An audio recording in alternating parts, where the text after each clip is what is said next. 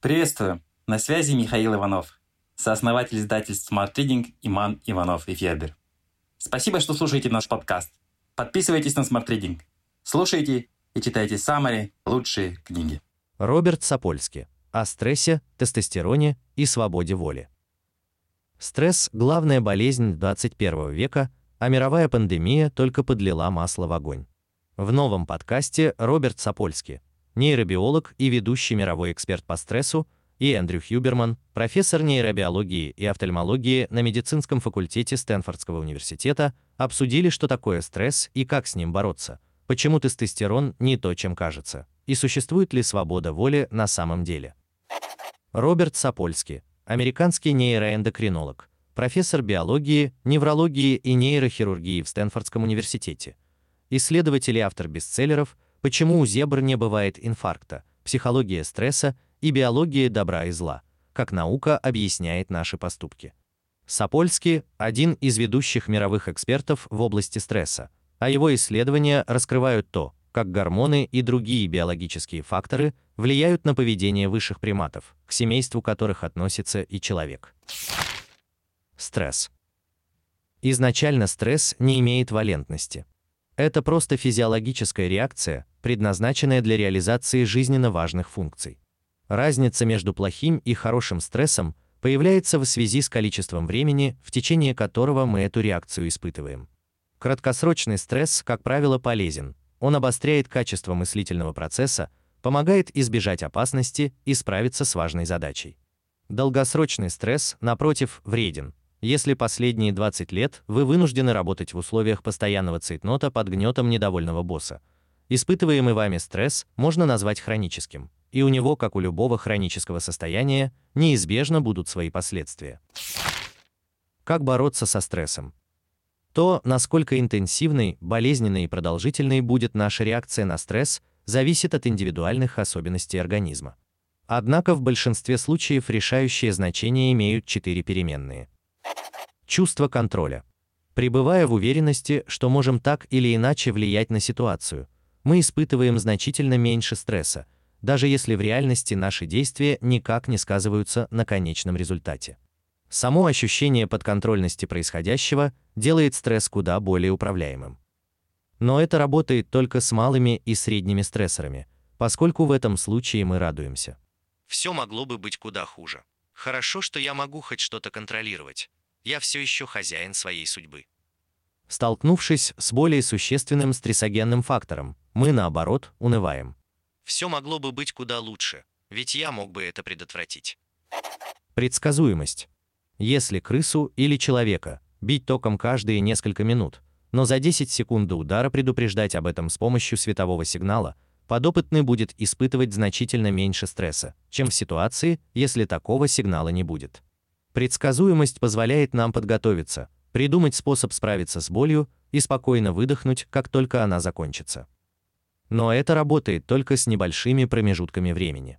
Если предупреждение сработает слишком рано, эффект будет ровно обратным. Вместо того, чтобы собраться за 10 секунд, вы будете сидеть и думать: "Ну когда уже?" Возможность выражать эмоции. Если в ситуации стресса у нас есть возможность перенаправить агрессию и выразить ее вовне, длительность стрессовой реакции заметно снижается. Но это работает только если не вредит ни вам, ни окружающим. К сожалению, один из самых распространенных способов сбросить напряжение надавить на того, кто слабее. Вот почему так важно искать адекватные способы выражать агрессию, а не слепо следовать зову инстинкта. Поддержка. Чем больше поддержки мы получаем со стороны социума, тем лучше. Но это работает только при условии, что вы умеете с ней обращаться. Если вы путаете настоящую поддержку с вежливыми кивками знакомых, рано или поздно вы окажетесь без почвы под ногами, равно как и в случае, если вы только требуете поддержки и не даете ее взамен. Техника безопасности в борьбе со стрессом. Трансцендентная медитация, практики осознанности, физические упражнения, молитвы, активная благодарность все это в среднем работает но именно в среднем. Если ваш друг убеждает вас, что медитация лучший способ справиться со стрессом, а вам от нее хочется разве что биться головой о стену, не упорствуйте. Найдите что-то свое. Добровольность и удовольствие от процесса важнейшие переменные, от которых зависит положительный эффект любых упражнений. Обращаться к каким бы то ни было техникам в сам момент стресса неэффективно.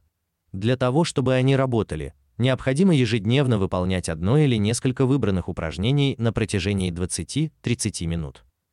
Важно сделать благополучие приоритетом. Даже если вам кажется, что ваша жизнь на 100% состоит из неотложных дел, примите волевое решение ежедневно выделять 20 минут для себя, и ваша жизнь изменится за счет самого этого решения, а не конкретной техники борьбы со стрессом. Не верьте, когда кто-то говорит, будто было научно доказано, что его способ борьбы со стрессом лучше других. Это маркетинг, не более того. Мифы о тестостероне. Человек в стрессе злой и агрессивный. А какой гормон отвечает за агрессию? Тестостерон. Значит, тестостерон плохой гормон, и лучше бы нам научиться контролировать его выработку. Не совсем так. Миф номер один. Тестостерон вызывает агрессию. Принято считать, что тестостерон делает нас агрессивными.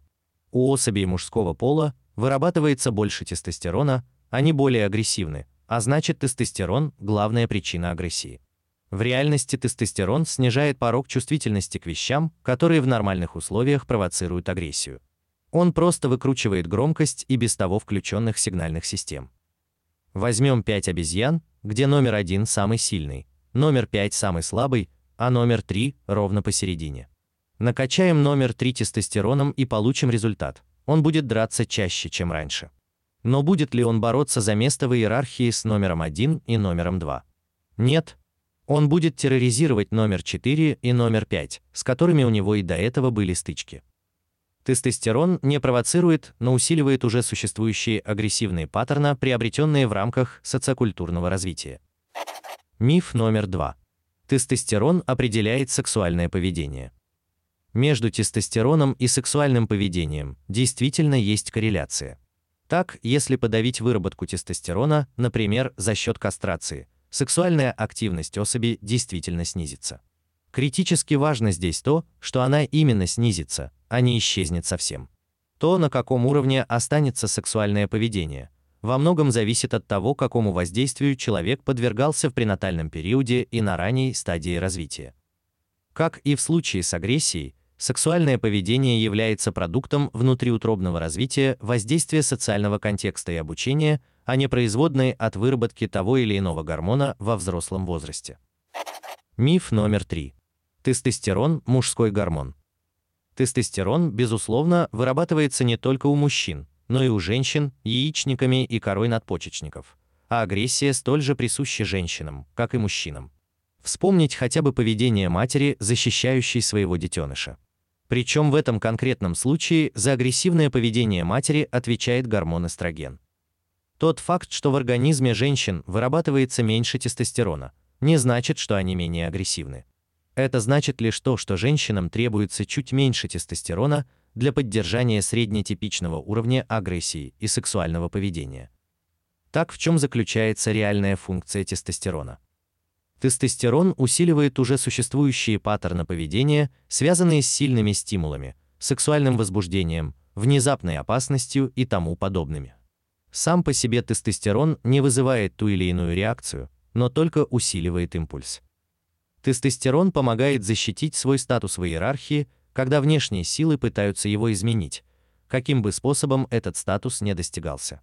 Если в определенной иерархии статус зарабатывается за счет щедрости, честности и надежности, то увеличивая выработку тестостерона, мы увеличим и склонность человека демонстрировать эти качества.